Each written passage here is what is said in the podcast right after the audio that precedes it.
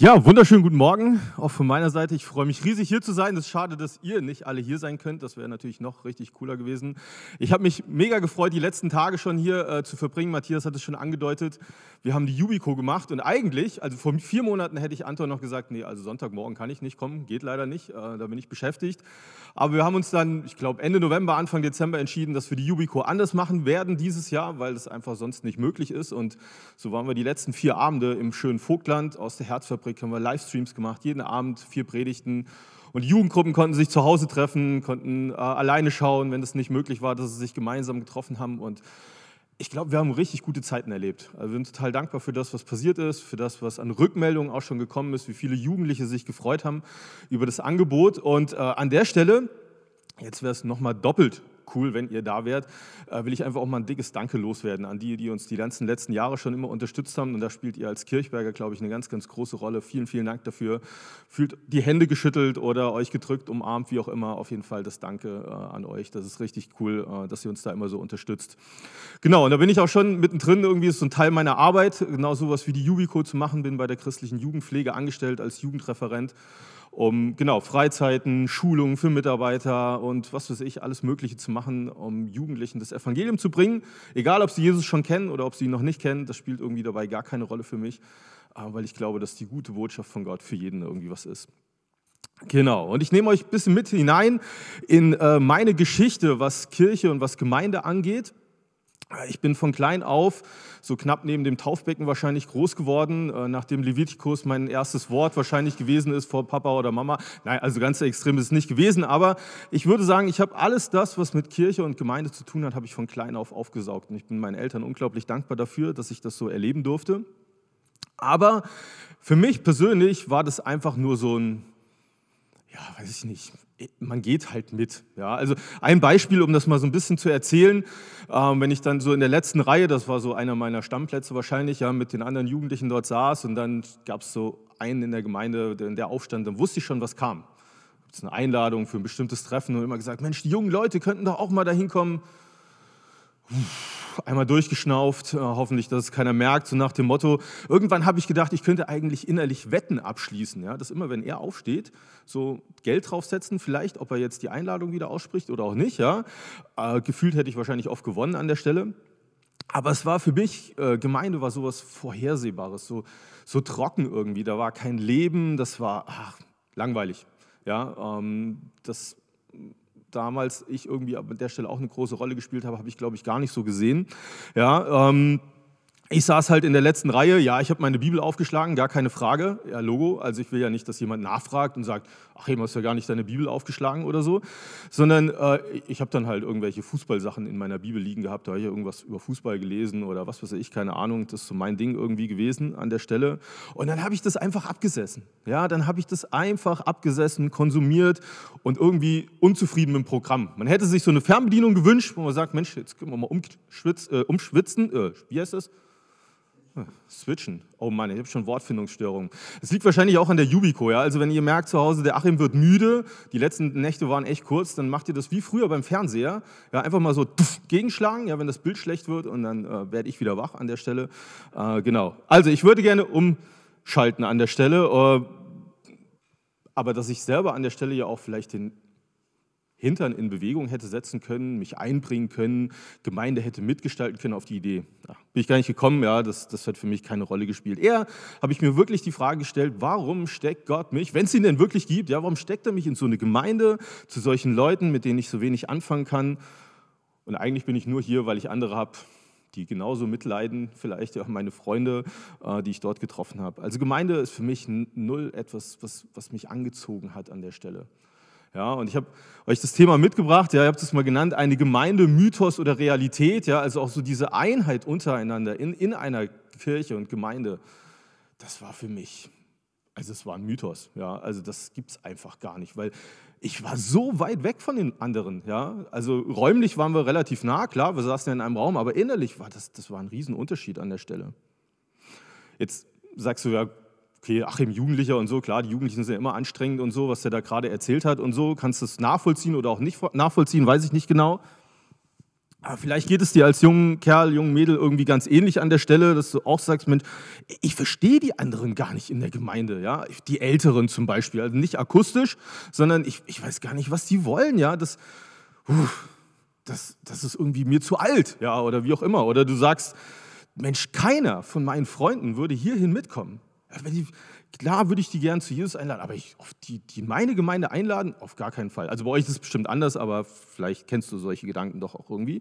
Ja, die, die sind doch auch hier gar nicht interessiert an meiner Meinung. Das war auch so ein Ding, was mich unglaublich geärgert hat. Immer dachte ich, interessiert es hier irgendjemanden, wie ich das mit dem Glauben sehe? Interessieren irgendjemanden meine Fragen oder wie ich das vielleicht mit Gemeinde sehe? Äh, da war irgendwie wenig Interesse, habe ich gedacht. Auf jeden Fall. Vielleicht sagst du auch, ja, Achim, jetzt bin ich irgendwie da lange raus aus diesem Jugendalter, habe ich schon verstanden, dass die immer ein bisschen schräg denken, die Jugendlichen oder so. Ja, ich verstehe die jungen Leute halt auch nicht. Und auch da nicht nur akustisch, sondern ich weiß gar nicht, was die wollen. Ja, die, wie die sich kleiden, wie die reden, was die für Musik hören, was die immer für Aktionen machen wollen. Das, das verstehe ich nicht. Das, da komme ich nicht mit. Ja. Vielleicht denkst du sogar, Mensch, die jungen Leute, die sind mir total überlegen. Ja, die können so viel mehr, als ich das kann ich, ich, haben die überhaupt ein Interesse an mir als jemand, der älter ist? Ja? Ob die das ernst meinen, ist auch so eine Frage, die einem relativ häufig begegnet ist. Meinst du das mit deinem Glauben ernst, wenn du so und so lebst, wenn du das so und so machst? Ja? Da vielleicht so eine gewisse Skepsis irgendwie da, ob man denen vertrauen kann, ja, den jungen Leuten, ob man denen was in die Hand geben kann. Vielleicht denkst du auch, und das kann gut sein, ich übertreibe. Ja, das, das mag wirklich gut sein, du kannst sowas gar nicht nachvollziehen. Aber unabhängig übrigens auch von jung oder alt, ja, glaube ich, dass es in einer Gemeinde, da wo Christen zusammenkommen und sich gemeinsam treffen, gemeinsam als Christen leben in ihrem Ort auch, da gibt es leider, leider, leider häufig genau solches Denken, so Misstrauen, eine Skepsis dem anderen gegenüber. Man nicht so richtig weiß, wie meint er das jetzt an der Stelle. Und dann unterstellen wir dem anderen schnell das Böse irgendwie. Das hat er bestimmt so gemeint oder das hat er deshalb gemacht, ja. Da ist vielleicht sogar Angst vor dem, wohin wird das führen, ja, wenn, wenn der das Sagen hat oder wie auch immer. Da, ich weiß nicht, ob ich Dinge aus der Hand geben kann. Und das findet sich sowohl bei Älteren als auch bei Jüngeren. Und wie gesagt, manchmal spielen die Generationen an der Stelle überhaupt gar keine Rolle. Ja. Vielleicht gehen dir gerade Menschen aus deiner Gemeinde durch den Kopf, wo du sagst, die sind eigentlich gleich alt, aber ich denke genau so, wie du das gerade beschrieben hast an der Stelle. Und dann wird mehr übereinander als miteinander geredet. Ja, und wenn man dann miteinander redet, das, was ja doch manchmal vorkommt, dann ist es wie bei so einem Tischtennisspiel. Man spielt sich die Argumente irgendwie gegenseitig zu, ja, Vorwürfe, Anklagen, das ist mehr wie so ein Ping-Pong, aber man ist irgendwie gar nicht so richtig dabei. Ja, man will eigentlich nur gucken, dass man seine Sachen auf den Tisch bringt. Was der andere gesagt hat, äh, weiß ich gar nicht. Ist ja auch nicht so wichtig, der hat ja eh nicht recht. Also was soll ich dem zuhören, so nach dem Motto. Ja? Leider sehr, sehr häufig der Fall. Einheit, was würdest du sagen? Ist es eine Realität für dich, die sichtbar wird? Oder ist es ein Mythos, wo du sagst, okay, die Bibel schreibt vielleicht davon und ja, das gibt es vielleicht hier und da, aber ich kenne es nicht. Ich, ich erlebe es nicht. Reden wir heute Morgen über einen Mythos soll ich euch eine Märchenstunde halten an der Stelle? So ein, ach, das wäre eigentlich schön. Oder es war einmal vor langer, langer Zeit. Ja? Oder ein, na, woanders funktioniert es halt, bei uns halt nicht. Ich weiß es nicht, wie, wie du das einschätzen würdest bei dir. Kenne ich euch nicht. Deshalb kann ich auch einfach frei reden. Ja? Ich könnte euch erzählen von meiner Gemeinde in Görlitz, wie wir das erleben, aber das ist nicht das Thema. Ja? Die Frage ist ja, was, was möchte Gott dir sagen und damit vielleicht auch dir und deiner Gemeinde? Ist Einheit ein Traum, der fernab jeglicher Realität liegt? Oder ist es ein Wunder, was hier und da vorkommt, leider nicht die Regel ist, aber was Gott gerne dir und deiner Gemeinde schenken möchte? Und deshalb möchte ich euch mit hineinnehmen in eine Gemeinde, in eine Gemeindesituation, die, ähm, die steckten auch irgendwie in einer spannenden Phase. Also das lief nicht so ganz ohne, was sie erlebt haben. Und bevor ich einen Bibeltext lese, gleich aus dem Epheserbrief, nehme ich euch mal so ein bisschen mit hinein in diese Situation. Das war eine Gemeinde von Christen, da kamen welche aus dem Judentum und welche, die mit dem Judentum gar nichts anfangen konnten. Und wenn man das so ein bisschen weiß von früher, die waren sich nicht unbedingt ganz so grün. Ja? Also da gab es eine klare Trennung irgendwie auch zwischen denen. Ja, die einen waren von diesen Sachen überzeugt und denen war das und das wichtig und dafür sind sie eingetreten und dann haben die anderen wieder gesagt, ja, das kannst du jetzt aber nicht so sagen, da gibt es noch viel ganz andere wichtige Sachen. Ja, jeder hatte irgendwie so seine Lieblingsthemen. Jeder hat sich als ein Stück besser angesehen als den anderen. Ja, also so, ein gewissen, also was, was die immer mit wollen, noch mit ihren jüdischen Sachen an der Stelle. Ja, oder die anderen so gesagt, ja, also ihr da mit eurem Zeug aus dem Heidentum, ja, als Griechen und so, das geht ja jetzt gar nicht. Wir glauben doch schon immer an Gott, so nach dem Motto. Die einen waren arrogant und die anderen sowieso. Ja, also so ein bisschen könnte man das irgendwie beschreiben an der Stelle. Die einen waren stolz und die anderen waren auch stolz. Und trotzdem sind sie nicht zusammengekommen, wahrscheinlich gerade deswegen, ja. Aber da war wenig Verständnis füreinander da. Und dann gibt es einen Mann namens Paulus, der schreibt einen Brief an diese Gemeinden. Und er, mit dem Brief fängt er an, etwas zu malen, etwas zu zeichnen, nämlich ein Wunder. Er versucht, ihnen ein Wunder vor Augen zu malen, wo er sagt, liebe Leute, schaut doch mal her, seht ihr das denn eigentlich gar nicht? Ja, vielleicht, weiß nicht, ob du Kunstliebhaber bist, ich bin da echt so, ich bin so Kunstlegastheniker eher an der Stelle, ja.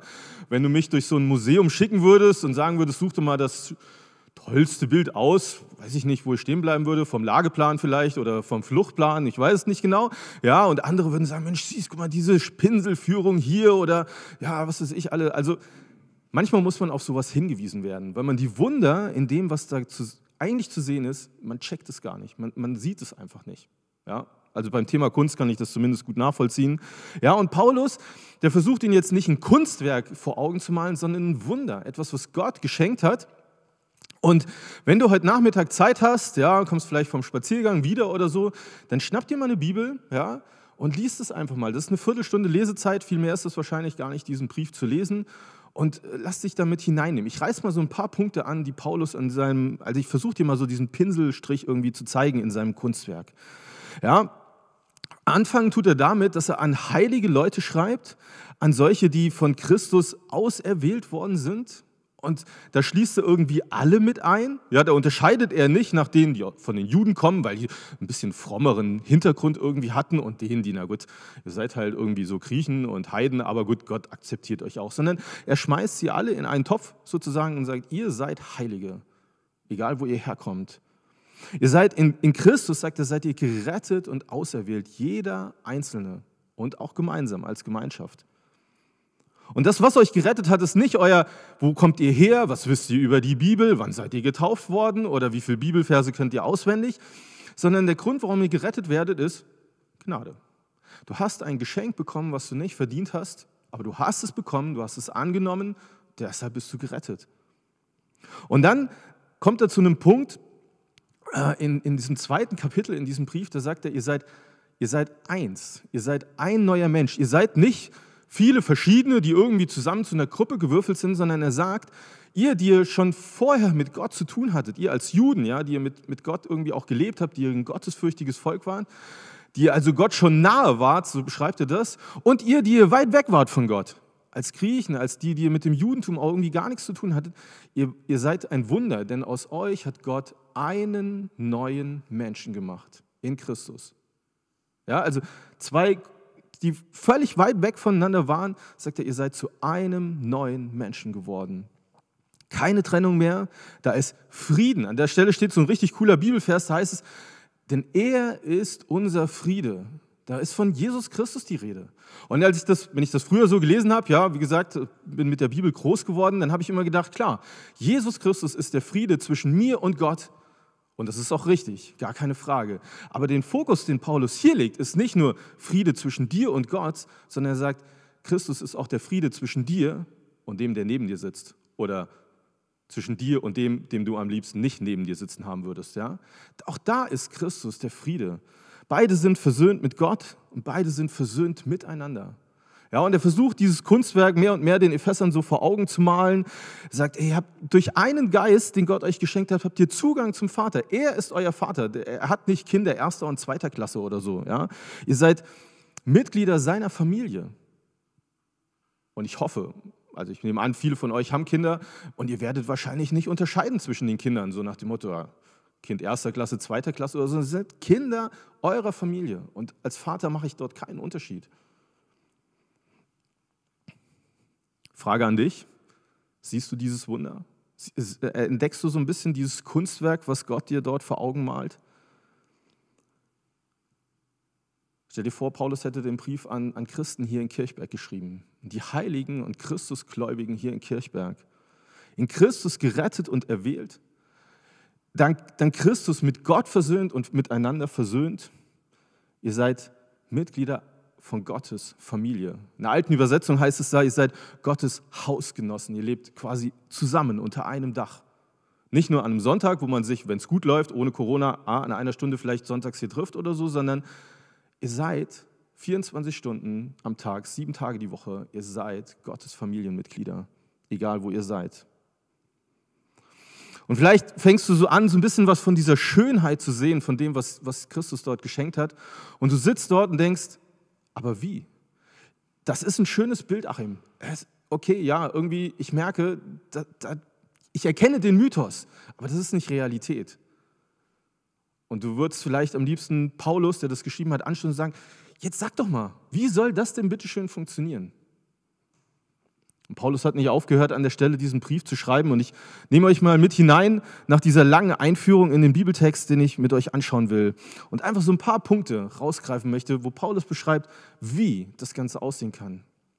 In Epheser 4 lese ich die ersten sechs Verse. Epheser 4, Vers 1 bis 6. Ich ermahne euch nun, ich, der Gefangene im Herrn, wandelt würdig der Berufung, mit der ihr berufen worden seid, mit aller Demut und Sanftmut, mit Langmut, einander in Liebe ertragend.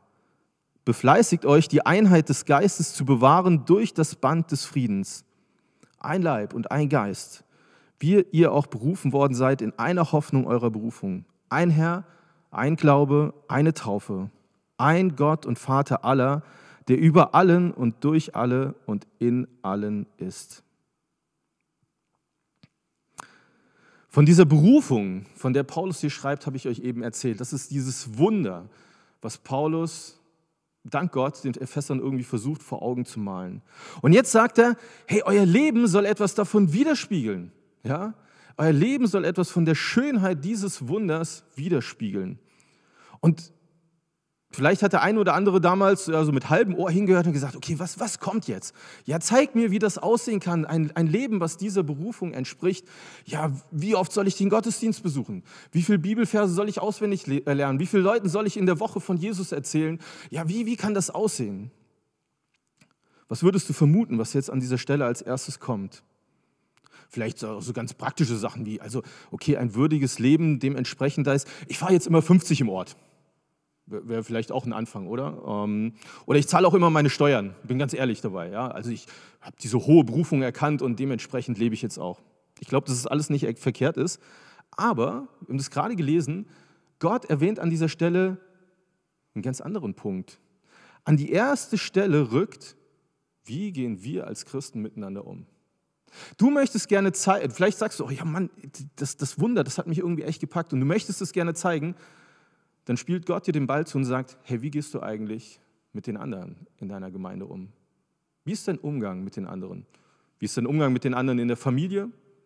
Wie ist dein Umgang mit den anderen in der Gemeinde? Vielleicht auch mit anderen Christen über Gemeinde hinaus, über deine eigene? Wie gehst du mit ihnen um? Und vielleicht sagst du an der Stelle, oh, das, hm, das gefällt mir irgendwie jetzt gar nicht so, das wollte ich jetzt eigentlich gar nicht hören. Ja? Vielleicht haben die Epheser das damals auch gedacht. Und Paulus wirft so ein paar Schlagworte irgendwie in den Ring. Da ist von Demut die Rede, von Sanftmut, Langmut, ja, dass man im Umgang miteinander ja, total rücksichtsvoll irgendwie umgeht, könnte man sagen, ja, dass man einander in Liebe erträgt und schreibt von dieser Einheit, dass man sagt, hey, komm, investier allen Fleiß da rein, diese Einheit zu bewahren. Diese Einheit, von der hier die Rede ist, ist nichts, was wir auf Krampf irgendwie uns ja, weiß ich nicht, ergattern können, sondern Jesus sagt, das ist etwas, was ich euch schenke. Weil ihr alle, die ihr an mich glaubt, ihr habt einen Geist bekommen. Das eint euch. Ihr gehört mir. Und diese Einheit, die gilt es zu bewahren. Und er redet noch von mehr solchen Dingen, die, die uns irgendwie einen. Ja, er sagt, ihr seid ein Leib. Er sagt also ein, ein Körper irgendwie. Also das ist ein Bild, was Christus hat für seine Gemeinde. Ja, und ein, ein Körper ist ja irgendwie dazu da, um sich zu zeigen. Also ich, hätte ich keinen Körper, wäre es ein bisschen schwierig, dann würdet ihr so von mir zumindest nichts sehen. Ja, mit einem Körper, das ist irgendwie wichtig, um, um nach außen in Erscheinung zu treten. Ja, also meinen inneren Menschen, den könnt ihr nicht sehen, aber meinen Körper, den könnt ihr sehen und damit kann ich in Erscheinung treten, damit kann ich, ja, kann ich mit meiner Mimik und Gestik irgendwie so, ne, und ihr denkt, ah, was denkt er jetzt gerade und so, da kann ich spielen mit und kann das nutzen, um mit anderen zu kommunizieren. Jetzt hat Jesus einen Leib. Er ist leibhaftig, nicht auf dieser Erde, aber er hat einen Leib auf dieser Erde, nämlich wen? Na, die, die an ihn glauben. Dadurch tritt er in Erscheinung. Und er sagt, es ist völlig egal, wo du herkommst. Du gehörst zu diesem einen Leib. Ich habe nicht 42.000 oder so, sondern ich habe einen. Und das ist von da auch gleich eine spannende Frage. Ja? Also, wie ist es, wenn so ein, wenn, wenn so ein Leib irgendwie gegeneinander kämpfen würde? Ja, das ist eigentlich schräg, oder? Ja, also wenn, wenn ein Körper sich selber angreift, dann wird er krank. Dann, dann ist das von, da ist von Krankheit die Rede. Ja? Das ist eigentlich total verrückt, aber unter Christen erleben wir manchmal genau das, wie der, wie der Leib Jesu, der Körper von Jesus, gegen sich selber kämpft. Mehr als dass er irgendwie nach außen gesund in Erscheinung tritt. Total schräg eigentlich, ja. Die Leute damals, an die Paulus geschrieben hat, die sollten sehen, dass sie eins sind, trotz all ihrer Unterschiedlichkeiten in Kultur, in der Herkunft, in dem, wie sie bestimmte Dinge sehen, ihren Meinungen und Ansichten. Paulus versucht ihnen vor Augen zu malen, er sagt, eins, einen Geist, ihr glaubt an einen Gott, ihr, habt, ihr seid alle, habt alle die gleiche Taufe auch erhalten, ja? ihr seid gläubig geworden, habt euch taufen lassen, da gibt es keinen Unterschied. Ihr seid ein Leib, Ihr habt eine Berufung, da gibt es keinen Unterschied, ja, dass die eine höhere Berufung hätten als die anderen. Ja, keine erste Klasse, keine zweite Klasse, nichts davon ist vorhanden. Alles an der Stelle dreht sich um Gott. Alles an der Stelle dreht sich um Jesus. Auf ihn ist alles ausgerichtet. So ein bisschen wie bei einer Vielleicht wie bei einer Radfelge. Ja, also vielleicht fährst du Fahrrad und so, magst du das irgendwie, dann, dann kannst du das einfach mal vorstellen. Oder du gehst heute Nachmittag einfach nochmal Radfahren ja, und guckst dir das irgendwie an. Ja, hast du eine Radfelge und hast in der Mitte so eine Narbe irgendwie. Ja, und die Speichen, die sind alle auf diese Narbe ausgerichtet. Hoffentlich zumindest. Weil wenn das so ist, dann taugt das Ding irgendwie auch was und dann kann sich das gescheit bewegen. Aber sobald diese Speichen irgendwie in unterschiedlichste Richtungen zeigen, sobald da irgendwas nicht ganz richtig ist, ja, nicht auf die Mitte ausgerichtet ist, da wird ganz schnell schräg und dann macht das Fahren irgendwie auch an der Stelle keinen Spaß. Wenn, es auf, wenn wir auf Jesus zentriert sind, wie Speichen an einem, an einem Rad auf eine, die Narbe konzentriert sind, dann könnte man sagen, dann läuft's. Dann funktioniert das Ganze. Dann, dann, dann ist da alles an der richtigen Stelle. Aber wenn wir ausbrechen, wenn wir unser Ding machen, wenn wir plötzlich auf uns fokussiert sind, dann kommt das Ganze schnell ins Wackeln. Das läuft dann irgendwie nicht mehr rund. Es ging es damals um die Epheser, okay. Die Frage ist, wie geht es dir damit? Wie geht es euch damit? Die Frage kann ich nicht beantworten. Ich will aber mal auf die Punkte, die ich euch mitgebracht habe, noch ein bisschen eingehen. Immer mit diesem Hintergrund, ja, vielleicht denkst du nochmal so an die Personen aus der Einleitung, die dir da vielleicht so in den Sinn gekommen sind, dass der, mit dem du vielleicht so weit auseinander liegst, der ist eigentlich in Wahrheit dein Bruder, er ist dein Familienmitglied, ihr gehört zu einem Körper. Wie geht ihr miteinander um?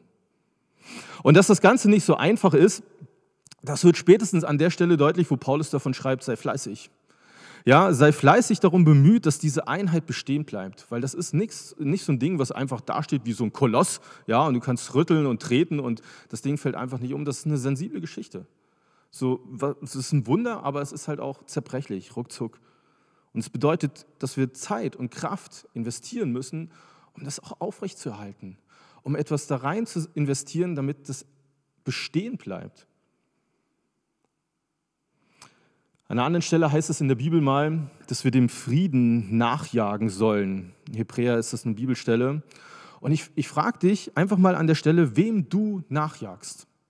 Wenn du an Gemeinde denkst, wem jagst du dort nach? Deinem Recht? Deiner Meinung? Deinem Sieg oder dem Frieden mit anderen? Wem jagst du nach? Worauf ist dein Fokus gerichtet?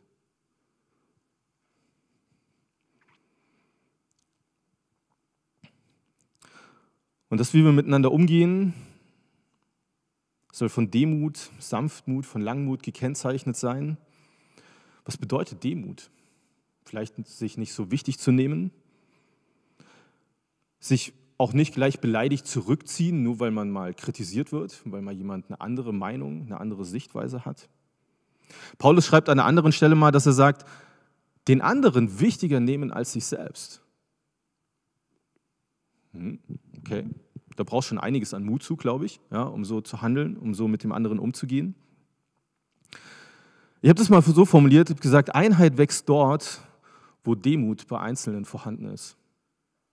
Die Einheit von mehreren wächst dort, wo Demut bei den Einzelnen vorhanden ist. Was ist dein Beitrag an der Stelle? Wie fleißig bist du dort? Hast du das Kunstwerk Gottes vor Augen und sagst, jawohl, dafür bin ich bereit, einiges zu investieren, mit Gottes Hilfe. Von Sanftmut ist die Rede, davon freundlich zu sein, auch mutig zu sein, bestimmt aufzutreten, ja, auch mit Überzeugung aufzutreten, aber ohne Zorn, ohne Wut, ohne Hass auf den anderen. Jesus sagt das selber aber von sich, dass er sanftmütig ist, von Herzen demütig. Also es ist etwas, was sein Wesen auch widerspiegelt, diese Demut, diese Sanftmut. Und ich glaube, dass da, wo dieses Wesen von Jesus uns kennzeichnet, wo es uns ausmacht, da kann Einheit wachsen, da kann das aufblühen, weil die Quelle irgendwie stimmt. Dann ist von Langmut die Rede und du merkst, es, es geht, das ist eine Geschichte hier, von der Paulus schreibt, das ist für mutige Leute. Nicht für ängstliche, ärgerliche Leute, sondern für mutige Leute. Und es ist eben auch von Langmut die Rede. Lange Mut zu haben vielleicht mit dem anderen. Geduldig wird es auch oft übersetzt. Einen langen Atem zu haben im Umgang mit dem anderen. Miteinander zu reden, anstatt übereinander zu reden. Und ich glaube, dass ähm, die Einheit unter uns, die wird strapaziert dadurch, dass du und ich, dass wir nicht perfekt sind. Aber sie wird geheilt dadurch, dass wir langmütig und geduldig miteinander umgehen. Dass du und ich, dass wir uns bewusst sind, wir sind beide nicht perfekt. Und weil Gott mit mir so lange Mut hat, möchte ich so lange Mut mit dir haben. Du bist auch nicht perfekt, ja, ist okay. Einheit wird strapaziert durch unsere Fehlerhaftigkeit und geheilt durch unsere Langmut miteinander. Und dann schließt Paulus diesen Gedanken, diesen, diesen Satz an der Stelle, sagt, ertragt einander in Liebe. Manchmal kommen dir vielleicht die anderen vor, tatsächlich wie so eine Last. Ja. Und ja, du sollst den anderen tragen. Aber der andere soll auch dich tragen. In Liebe. Nicht genervt, so, oh, jetzt muss ich ihn auch noch rumschleppen, ja, mit seinen ganzen Macken und schrägen Ansichten oder wie auch immer. Es heißt da, den, den anderen zu verstehen, ihn, ihm sich Mühe zu geben, auch den anderen zu verstehen. Ihn zu vergeben, wenn das dran ist, sich dem anderen zuzuwenden sich dem anderen zuzuwenden. Und da stelle ich dir diese Frage, ob, ob, du bereit dazu bist. Bist du bereit dazu, dich dem anderen zuzuwenden? Diesen Schritt auf ihn zuzugehen? Ja, vielleicht merkst du, dass es irgendwo kriselt zwischen dir und einem anderen. Jetzt hast du zwei Möglichkeiten. Du kannst dich abwenden, kannst sagen, ist mir egal, dann kriege ich das auch nicht mehr so mit. Ja, das stört mich nicht, weil ich habe ja mit dem anderen gar nichts zu tun. Oder du stellst dich dem und sagst, was steht eigentlich zwischen uns? Können wir das mal irgendwie klären? Das kann es doch irgendwie nicht sein. Ja, das ist doch irgendwie jetzt nicht unser Ziel, so miteinander umzugehen. Und vielleicht fangen wir an, dafür zu beten, dass sich unser Herz, dass Gott unser Herz bewegt, damit wir uns dem anderen wieder zuwenden. Ich glaube, das möchte Gott. Das ist gerade da, wo wir uns voneinander abgewandt haben, uns dem anderen zuwenden. Und kleiner Einschub an der Stelle, ich glaube tatsächlich, dass es die Verantwortung derer ist, die älter sind. Dass es die Verantwortung derer ist, die leiten, die leiten sollten, die vorangehen könnten. Wenn du es auf Familie beziehen würdest, würde ich sagen, es ist die Verantwortung der Väter, ihren Kindern nachzugehen. Ja, vielleicht sitzt du da als Vater und denkst, wow, was soll das? Mein Teenie-Sohn, meine Teenie-Tochter, die bricht total aus, ist echt schräg und was die alles machen und so. Ja, kann mir gestohlen bleiben und so, wie auch immer. Ich hoffe, es geht dir nicht so, aber leider ist es Realität in manchen Familien. Ich glaube, dass es unsere Verantwortung, ich bin auch Papa, unsere Verantwortung als Papa ist, immer wieder den ersten Schritt auf unsere Kinder zuzugehen. Nicht zu Hause in meinem Stuhl zu sitzen und sagen, mal gucken, wann er kommt. Ja, und wenn er sich entschuldigt, dann nehme ich so an. Nee, ich gehe ihm hinterher. Weißt du weshalb? Ich, das ist nämlich genau das Gleiche, was Gott mit uns gemacht hat. Zwischen Gott und uns stand etwas und Gott hätte allen Grund gehabt, sich von uns abzuwenden. Was macht er? der Ältere, der Leiter, der, der, der mehr Verantwortung hat, irgendwie auch, er geht uns nach. Er ist der, der sich uns zuwendet. Aber das nur am Rande. Aber vielleicht ist es ein Gedanke für dich. Okay, was nimmst du dir mit? Ich, ich möchte mal noch einen Ausblick werfen an der Stelle, so ein bisschen. Jesus betet dafür, dass seine Kirche, seine Gemeinde, dass sie eins ist. Das ist eines der längsten Gebete, die uns von Jesus aufgeschrieben sind. Und, und immer wieder in diesem Gebet taucht auf, dass er, also, dass, dass er dafür betet, sie sollen eins sein. Und zweimal formuliert er dabei etwas, was dadurch geschehen kann. Er sagt nämlich, dass wir eins sind, damit die Welt erkennt, dass er, also Christus, der von Gott Gesandte ist. Merkst du es? Vielleicht hast du ein Anliegen dafür, Menschen mit dem Evangelium zu erreichen. Du wünschst dir, dass andere Menschen Jesus kennenlernen. Und Gott liefert dir auf dem Silbertablett eine Verheißung, wie du das erreichen kannst, wie wir als Christen das erreichen können, indem wir uns für Einheit einsetzen, indem wir zulassen, dass Gott an uns arbeitet, dass Einheit sichtbar wird unter uns als Christen weil andere dadurch erkennen werden, dass Christus der von Gott gesandte Retter ist. Und ich, ich bin total beeindruckt, wenn ich das erleben darf, wie das in Gemeinden erzählt wird, wenn Leute sagen, weißt du, warum ich mich entschieden habe für Jesus? Weil ich gesehen habe, wie die Christen miteinander umgehen. Ich habe gemerkt, das ist wahr, was die erzählen von ihrem Jesus. Und ich denke, ja genau, da wird Johannes 17 und das, was Jesus dort verheißt, es wird wahr an der Stelle. Und von daher will ich dir Mut machen, dich mit Fleiß einzusetzen für Einheit, sie zu bewahren, dem anderen nachzugehen, ja? dem, dem Frieden nachzujagen, zu sagen, okay, das soll mein Fokus sein. Ich möchte den Frieden mit anderen erstreben und erreichen. Ich möchte Frieden stiften, vielleicht auch zwischen anderen. Dafür möchte ich meinen Fleiß investieren. Ich möchte den anderen höher achten als mich selbst.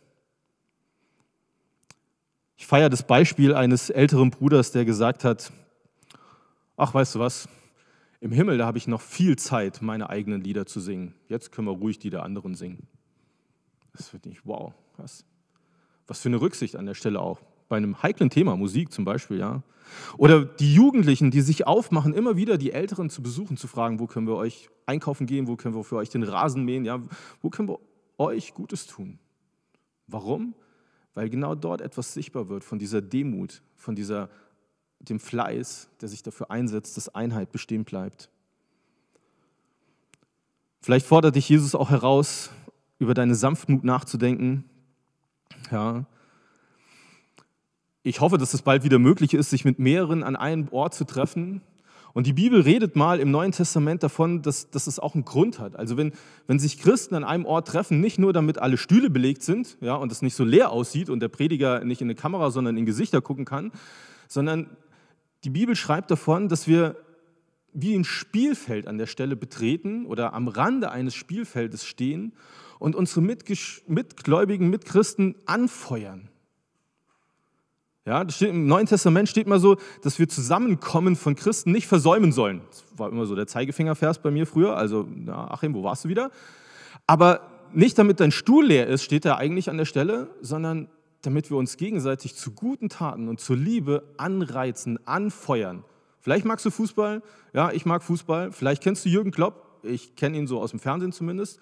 Und wenn ich sehe, wie dieser Mann äh, mitgeht, mitfiebert, sein Team anfeuert von draußen, dann denke ich manchmal, jo, wo ist das bei uns Christen eigentlich? Wo stehe ich am Spielfeldrand meiner Mitgläubigen und sage, jawohl, komm, Begegne dem anderen in Liebe, tu was Gutes. Jawohl, komm, ich bete für dich, ich bin für dich da, wenn du Unterstützung brauchst. Ja, komm, ich wechsle noch jemanden ein oder schicke noch jemanden mit.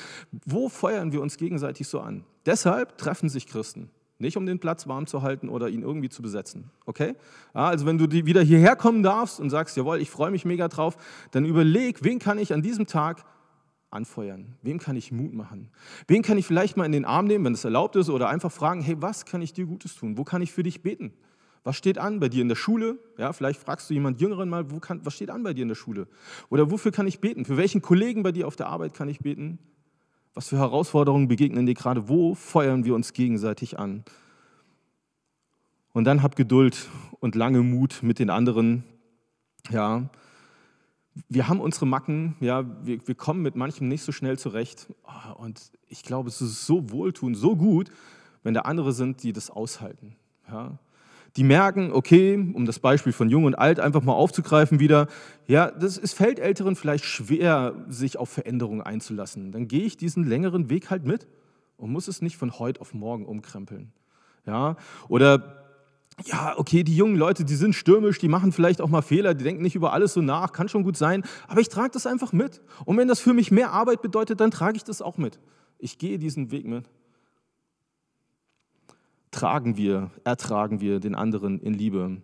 Oder ich habe es mal so formuliert, um auf das Bild mit der Felge zurückzukommen, drehst du dich um Christus zusammen mit den anderen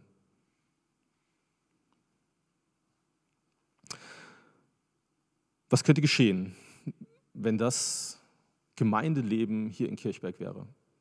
Was könnte geschehen, wenn das Gemeindeleben bei uns in Görlitz zu Hause wäre? Wenn das so sichtbar werden würde? Was hätte das für eine Anziehungskraft, glaube ich, für andere? Wie, wie würde das wie so, ein, wie so ein dicker, fetter Strich unter das Evangelium von Jesus sein, ja, was es einfach unterstreicht?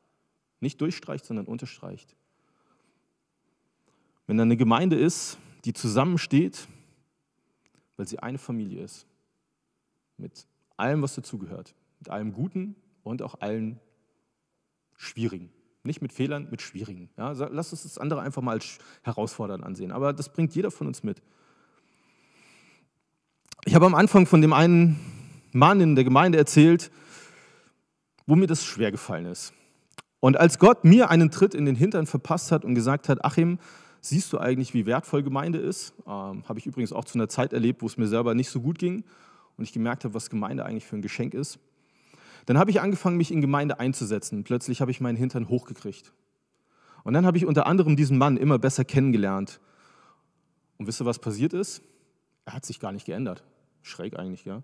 Ich, der hat sich gar nicht geändert. Aber was passiert ist, ist, ich habe angefangen, ihn zu verstehen. Ich habe angefangen, ihn zu verstehen, was sein Anliegen ist, wenn er immer wieder die gleiche Einladung zum Beispiel ausspricht. Und es hat einfach so gut getan. Ich habe gelernt, dass ich nicht immer recht habe. Ich habe auch gesehen, dass Gemeinde auch ganz gut wachsen und gedeihen kann, wenn nicht jede meiner Ideen umgesetzt wird. Und ich erlebe das heute noch immer wieder, dass es in Gemeinde manchmal nicht viel mehr gibt, was mich mit den anderen verbindet als Jesus Christus.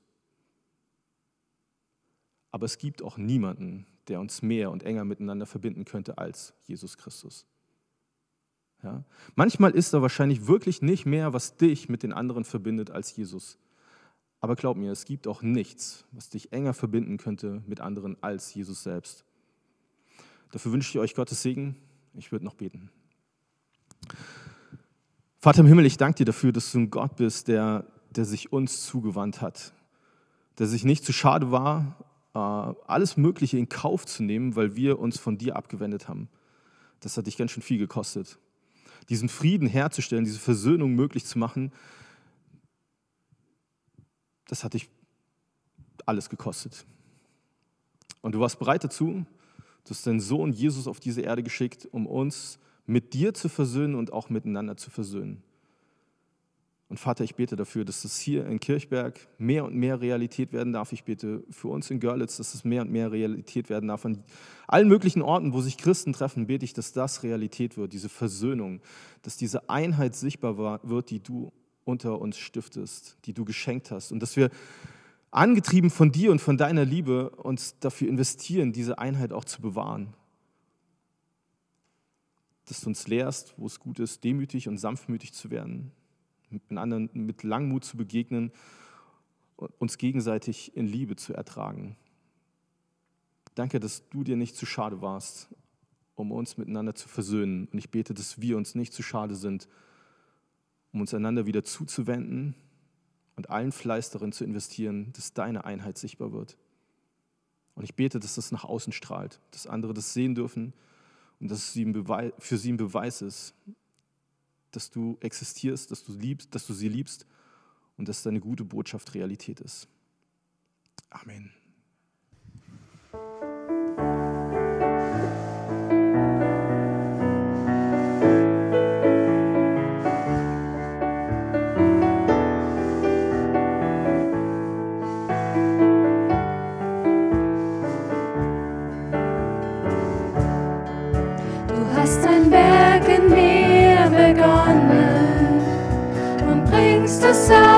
Ans Ziel. Herr, dies zu wissen gibt mir Mut, bedeutet mir unendlich viel. Du hast ein Werk in mir begonnen und bringst es auch ans Ziel. Herr, dies zu wissen gibt mir Mut,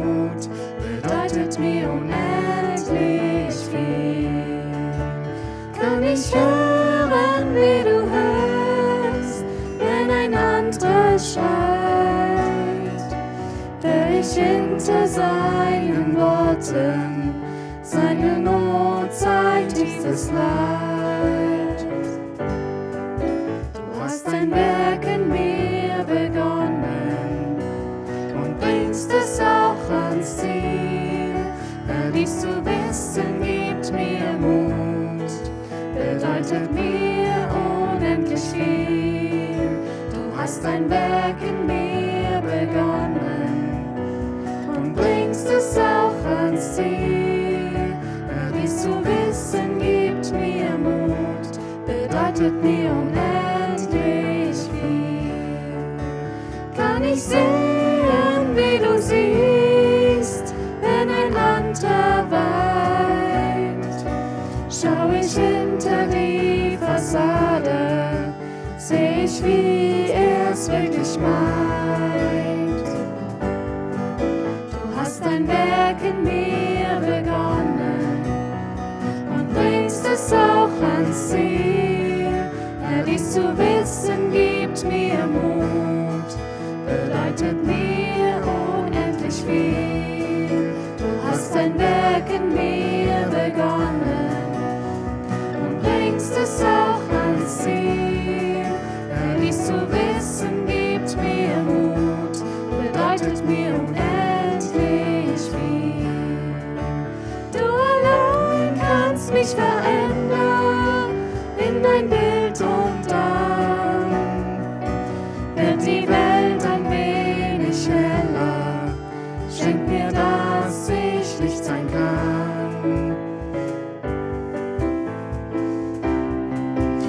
Hast ein Werk in mir begonnen und bringst es auch ans Ziel.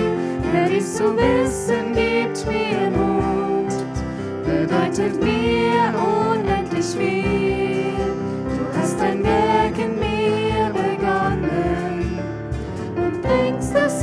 ans Ziel.